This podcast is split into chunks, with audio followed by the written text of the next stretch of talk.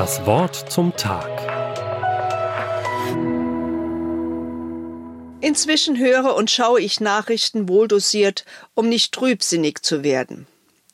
Nach drei Jahren Pandemie-Thematik dominieren Meldungen über Aufruhr und Krieg auf der ganzen Welt. Die Welt schreit förmlich nach Erlösung bzw. nach Erneuerung. Trost spenden Worte aus der Offenbarung. Der Seher Johannes darf das Ende allen Chaos schauen. Weg ist der erste Himmel, der jetzige Raum der unsichtbaren Wirklichkeit, der von den Spuren der satanischen Rebellion und des teuflischen Verklägers entheiligt wurde.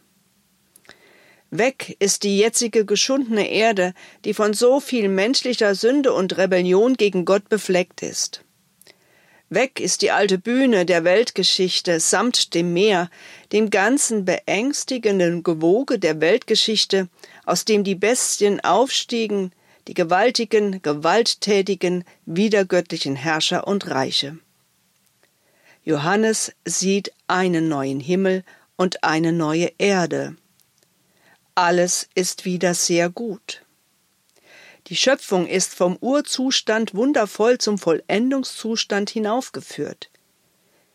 Die wunderbaren Verheißungen der Vollendung sind alle erfüllt.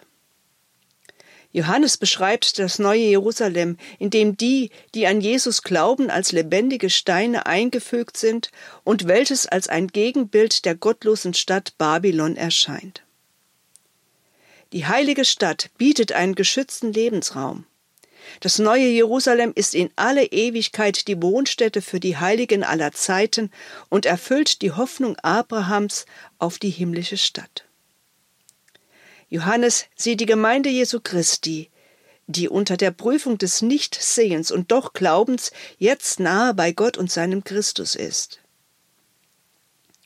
Johannes scheint nach der Schilderung der Erneuerungen das Finale einzuleiten und schreibt Und ich hörte eine große Stimme vom Thron, die sprach Siehe da, die Hütte Gottes bei den Menschen. Und er wird bei ihnen wohnen, und sie werden sein Volk sein, und er selbst, Gott, wird mit ihnen sein. Offenbarung 21, Vers 3. Sensationell, was hier anklingt. Im neuen Jerusalem wird Gott selbst wohnen. Das alte Jerusalem, die Stadt Davids, war ein Inbegriff für die Wohnstätte, die Gegenwart Gottes, vor allem der Tempel. Der Messias Jesus offenbarte zu seinen Lebzeiten, dass dieser irdische Ort der Wohnung Gottes zerstört werde. Er allein war noch Tempel.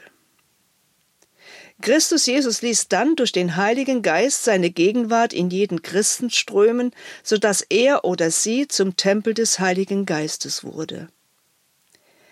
Der durch den Geist Gottes neu oder wiedergeborene Christ erlebt seitdem die Anfänge dieser Neuschöpfung, welche das ganze Leben betreffen.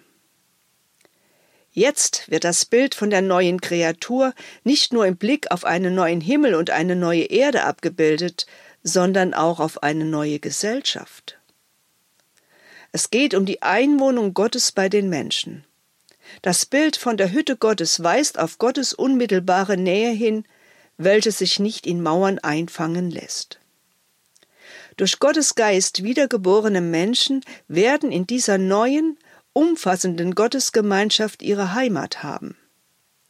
Tränen, Schmerzen, Trauer und Krankheiten, sogar der Tod werden dort keinen Raum mehr haben, denn die erste Schöpfung ist vorbei.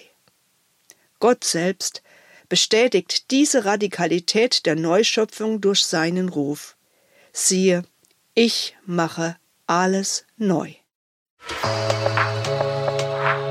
Das Wort zum Tag auch als Podcast auf erfplus.de. ERF Plus. Tut einfach gut.